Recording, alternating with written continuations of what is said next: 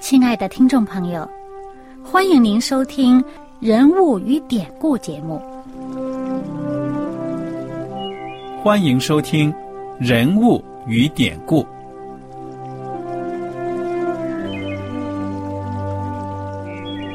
听众朋友们，当你读圣经的时候，不知道有没有过这样的想法？生活在几千年前的圣经人物，与我们这生活在二十一世纪的人有什么相关吗？那些古时候缔造了历史的伟人们，只是些令我们感叹而望尘莫及的对象吗？那些败坏了品德的小人和有负圣托的失败者，难道只是为了让我们嗤之以鼻吗？在这个人物与典故的节目里，我和小燕将与大家一起，通过圣经中的人物和他们的事迹，看看我们能从他们的故事中得到哪些启发，以便用正确的态度来对待我们每天所面对的生活和挑战，共同奔走天国的旅程。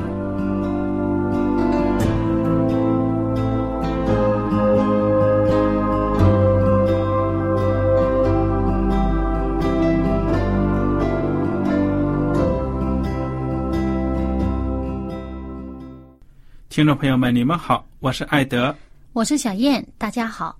很高兴又能跟您坐在一起来研究圣经当中的人物与典故。小燕，我们上一次呢学习的内容，请你给我们简单的回顾一下好吗？嗯，好。我们上一次呢，主要是对照着看了马太福音第十六章和马可福音第八章的呃开头的部分。那么。我们就讲到呢，耶稣带着他的门徒到这个外邦人当中去传道。嗯，那要知道，当时门徒心里边是有成见的，对这个向外邦人传道啊，他是心里有成见的。他们认为啊，这个以色列人才是上帝的子民。嗯哼，救恩呢是给亚伯拉罕子孙的。那耶稣来就是。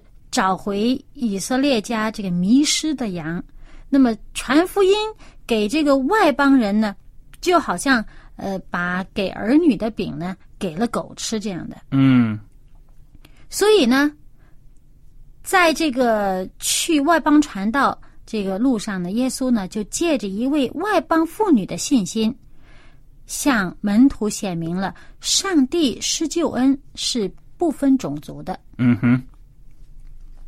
那么，在这一趟的行程当中呢，呃，耶稣带着门徒，呃，到了推罗、西顿，这就是地中海呃东岸这个沿岸的地方的这个地方，呃，离以色列人很近的。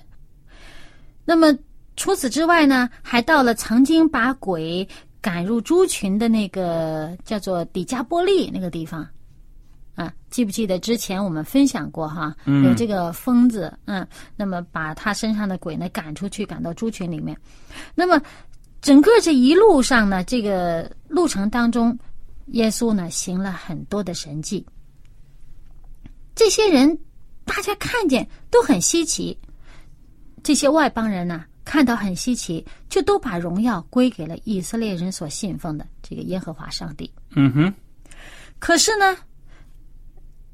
当耶稣和门徒坐船回到犹太人的这个加利利的地方的时候呢，法利赛人和撒多该人就来试探耶稣，还要求说：“呃，要耶稣从天上显神迹给他们看。”那当时耶稣就叹息，斥责这些呃法利赛人、撒都该人，他们故意的不承认耶稣所行的神迹是从天上来的。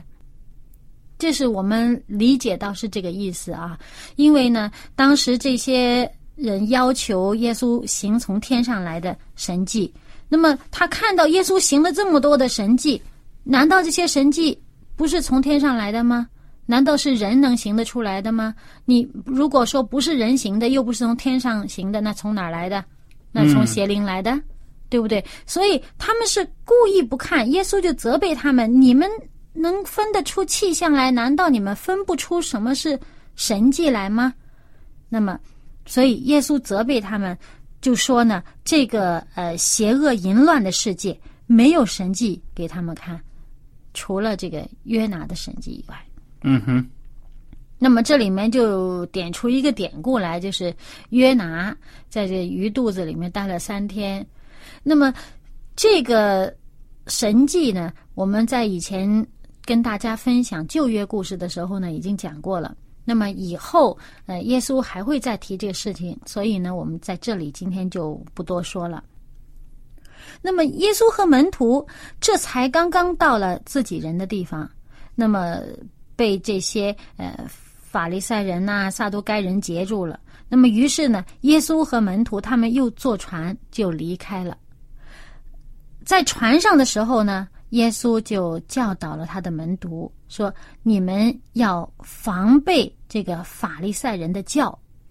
其实呢，就是说你们要防备这个法利赛人的这个教训，好像这个。”面发面的这个酵一样，这个面酵一点点面酵就使整个面团都发起来了，这个这个呃变得空洞啊，发酸呐，这样散布开来啊，这样的。所以呢，耶稣就是说，在船上的时候就跟门徒说：“你们要小心这些法利赛人、赛都撒都该人的这些教训呢，你们要提防。”那么他们上船的这个地方呢，是在加利利湖的这个西岸。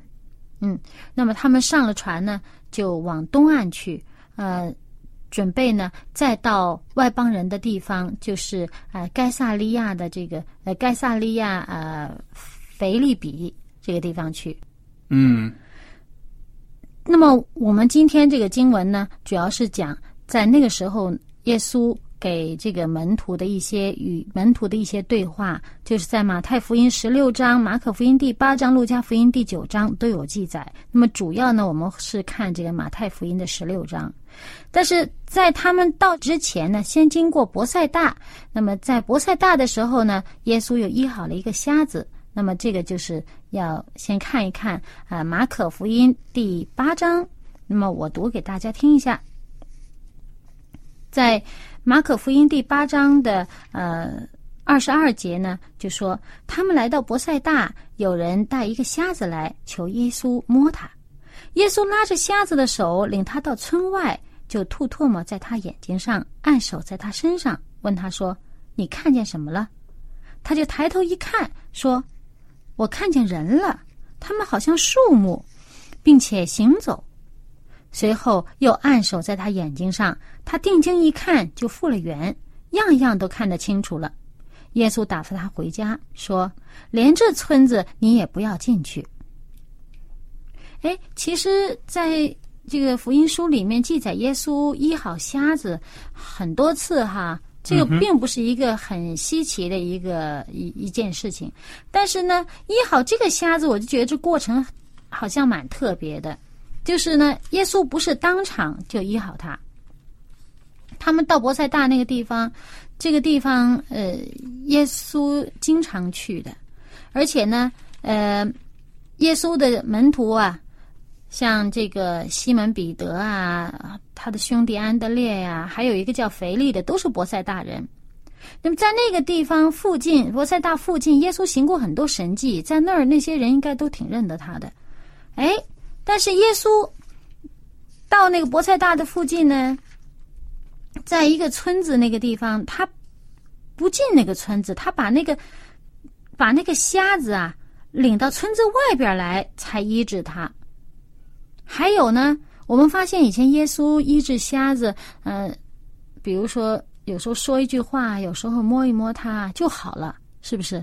嗯。但是这一次怎么好像？中间还经过了一个两次的一个过程，他先这个摸了他的这个吐沫，抹在他的眼睛上，按手在他身上，哎，没完全看清楚，说看见人，这些人都跟树木似的。然后之后再按手在他身上，在他眼睛上，这才完全复原看得清楚了。我就觉得这个好像是一个很特别的一个，你有什么跟我们分享的吗？啊，说实在呢，对这个细节其实我也不懂，而且呢，说耶稣基督说连这村子你也不要进去。我不知道是不是耶稣治好这个瞎子呢？即使是这个神迹呢，这个村子里的人可能不接受，所以耶稣呢才让这个瞎子呢不要进这个村子。嗯，在圣经其他地方也曾经责备过，说这个博塞大这个地方，说你们这个地方的人呐、呃，说说博塞大呀、说博塞大有祸了。啊，行在你们这儿的这个神迹啊，要是行在这个呃这个呃西顿呐、什么什么地方呢？哇，他们老早都悔改了。嗯哼，所以你你这个呃想法也是嗯有道理。那么接下来呢，我们就回到今天这个主要的部分了，就是耶稣在该萨利亚腓利比，嗯、跟门徒的一段对话。请大家翻开马太福音十六章，从十三节开始。好，我来读一下。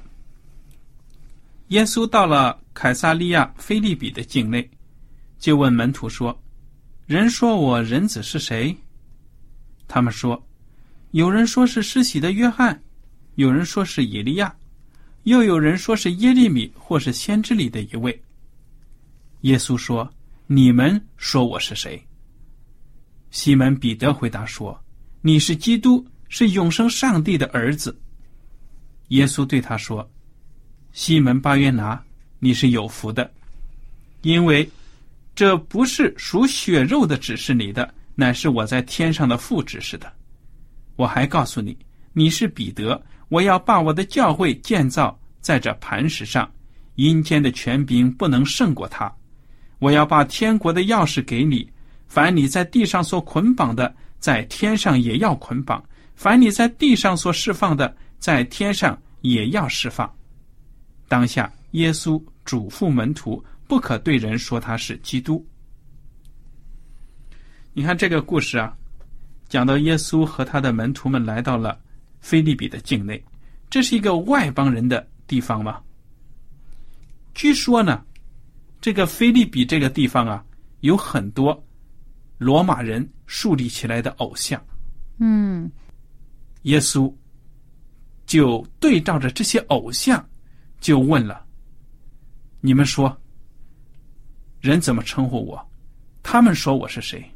嗯，然后呢，他又问这些门徒：“你们说我是谁？”那么，面对着这个世界上众多的宗教，耶稣基督呢，在这个时候。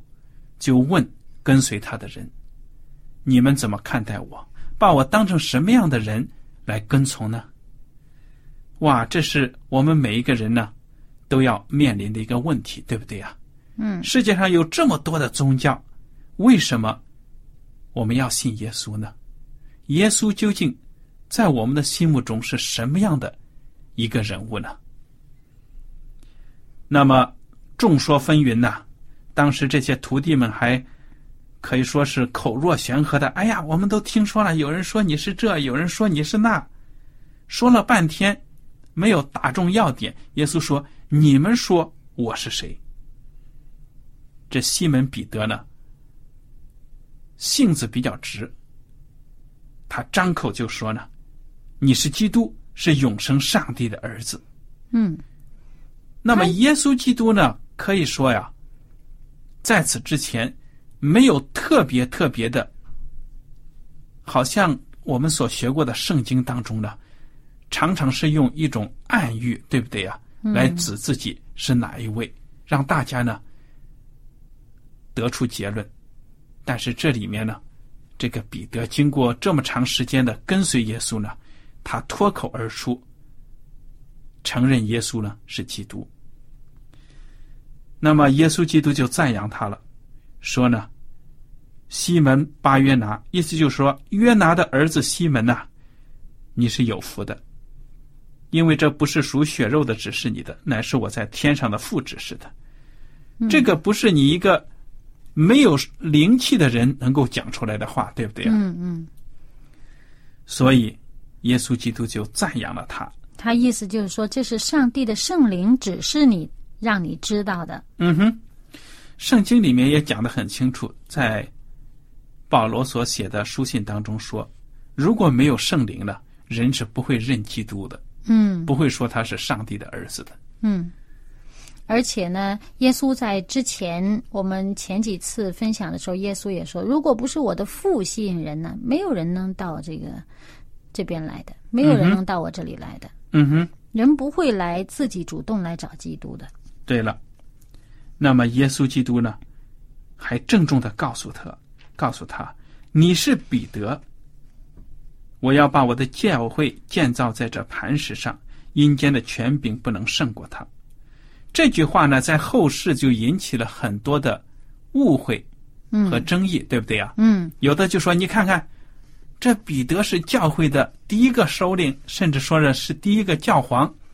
耶稣呢，要把教会建造在这个磐石上，就是彼得的身上。其实这个在原文当中，这个彼得和磐石还不是同一个字，对呀，彼得呢，其实是小石头。是滚动的，会滚动的石头。那么耶稣基督讲这句话呢，可以说你是彼得，意思就说彼得，你听着，嗯我要把我的教会建造在这磐石上。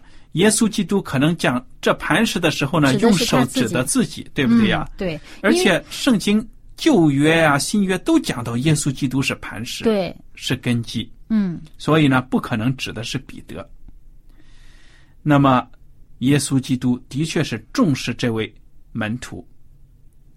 彼得在门徒当中的这个领袖地位呢，也是不容怀疑的，嗯。因为彼得毕竟是一个心地诚实的、一个有胆量的人。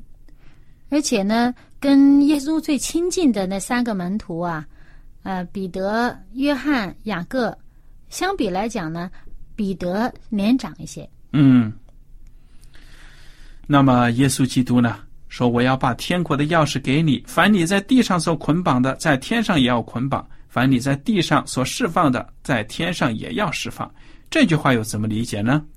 我相信这不是指的本彼得本人呐、嗯哼，而且呢，因为彼得就活那么几十年。对了，这是指呢，上帝把一些权柄呢交给了建造在教会。哎，他说建造在我，我要把我的教会建造在这磐石上，指的是建在磐石上的教会。对了，那么有的教派呢就说了：“哎呀，你看看我们教会作为教会多有权柄啊！嘿，我想让谁进天国，谁就能进；我不让谁进天国，谁就不能进。其实呢，这个审判人能不能进天国呢，是上帝的事情。嗯这里面说的捆绑啊、释放啊，都是说呢，教会作为一个机构，上帝所设立的机构，在地上呢，对他的信徒进行一些管理啊、行政的指引，或者说处罚也好，他所拥有的一定的权柄，对不对呀、而且你想，教会在世界上所行的，不管是惩治谁，把谁呢赶出教会也好什么的，他所凭的原则是什么呢？就是天上的原则。对，圣经的原则，对了，耶稣所给的原则，如果他没有按照这个原则去做，那他做的在上帝眼里就是不承认的。对了，所以呢，并不是说天上要看着地上怎么做才来行动，而是说呢，地上所行的一切呢，其实都是照着天上的原则来做的。嗯这一句话呢，大家要这样子来理解，就能够通了。地上的教会呢，是上帝所设立的一个神圣的机构，它跟地球上的其他的商业机构、政府机构呢不一样。的确呢，教会对人得救，在引领人认识耶稣、认识真道的方面呢，有着独一的、非常独特的圣洁的工作。嗯但是呢，也并不是说呢，教会是人呢用来去控制别人的地方，不是这样子的。教会里的事物呢，都是有圣经的原则为基础才能够做的。嗯好，那么我们接着往下看好吗？嗯第二十一节，一直到这个结尾第二十八节，讲的是耶稣预言受难和复活。从此，耶稣才指示门徒，他必须上耶路撒冷去，受长老、祭司长、文士许多的苦，并且被杀，第三日复活。你看，自从这个菲利比彼得承认耶稣是基督，门徒们都认识耶稣是基督的时候呢，耶稣才开始指示门徒了，将来基督呢要遭受了这些苦难。对，这是清清楚楚的说出来了。嗯其实，在之前呢，我们在分享其他呃经文的地方呢，耶稣也暗示过。对了，啊但是都没有明说。对，这一次就清清楚楚的给门徒解释清楚了。但是这个门徒的心思好像似乎没没有准备好接受。嗯，我们也看到耶稣基督他传道很有策略的，他没有一来就宣扬说，我就是基督，实习者约翰都说我是了。哎，他是医病治人，传天国的福音，用爱呢，去让这个世人认识他，赢得了这个世人的尊敬。所以彼得在经过了这么一段时间的跟从之后呢，在圣灵的感动下，才说出了耶稣是基督这样的话。嗯那么，当这个清清楚楚的表达出来之后呢，耶稣就明白了，他就可以跟这些门徒讲更深一层的有关他的使命了。嗯，耶稣告诉人的是，呃，耶稣不是说我明明白白的先把答案给你，一开始，所以耶稣是引导他们的，无论是在理性还是在感性方面，人都已经自觉的领受到了耶稣就是基督的时候。嗯，那好，那么耶稣呢，开始把弥赛亚将来要受难的这个经历呢，都讲给门徒们听，这是预言了。那彼得什么反应呢？第二十二节，彼得就拉着他，劝他说：“主啊，万不可如此，这事必不临到你身上。”耶稣转过来对彼得说：“撒旦，退我后边去吧！你是绊我脚的，因为你不体贴上帝的意思，只体贴人的意思。刚才还夸他呢，嗯哼，刚才还夸他说这是圣灵，呃，这个指示你的呢，呃，让你能够明白，这属肉体的不明白，这天上的父指示你，你才明白的。现在呢，你看彼得刚刚被夸了，紧接着他所说的话呢，就属肉体了，体贴肉体了，体贴人的心意了，而没有体贴天赋的意思。对了，那么耶稣基督呢，斥责彼得，其实是斥责感染他的这个灵，对不对啊？是撒旦的邪灵又在感染他，困扰他的心了，并不是骂彼得。如果是斥责彼得本人，耶稣会说：“彼得，你胡说什么？”对对对，没有这样。嗯耶稣看到的是撒旦在旁边蛊惑彼得。那么二十四节，于是耶稣对门徒说：“若有人要跟从我，就当舍己，背起他的十字架来，跟从我。因为凡要救自己生命的，必丧掉生命；凡为我丧掉生命的，必得着生命。人若赚得全世界，赔上自己的生命，有什么益处呢？人还能拿什么换生命呢？”人子要在他父的荣耀里同着众使者降临，那时候他要照个人的行为报应个人。我是在告诉你们，站在这里的有人在每场死位以前，必看见人子降临在他的国里。耶稣基督呢，讲了这样的一番话，他对门徒说了：基督将来就是要受难、受死的。而且你们作为我的门徒，将来也要背着十字架跟从我，也要做出牺牲的。嗯你要是留恋这个世界上的生命，不敢为真理献身的话呢，你将来也得不到永生的。嗯那么耶稣基督呢，在这里就应许了他的门徒们，将来你们忍耐到底的，将来要看到呢，我带着父的荣耀。同着众使者，也就是天使呢，一起来降临，而且要照个人的行为报应个人。